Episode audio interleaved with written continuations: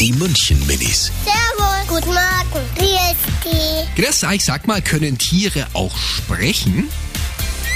Also Sprecher können schon, aber nur ähm, für sich, also mit ihrer eigenen Tierart.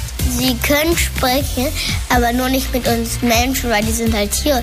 Und Tiere können mit anderen Tieren sprechen, weil die spre- sprechen einfach die gleiche Sprache und zwar tierisch.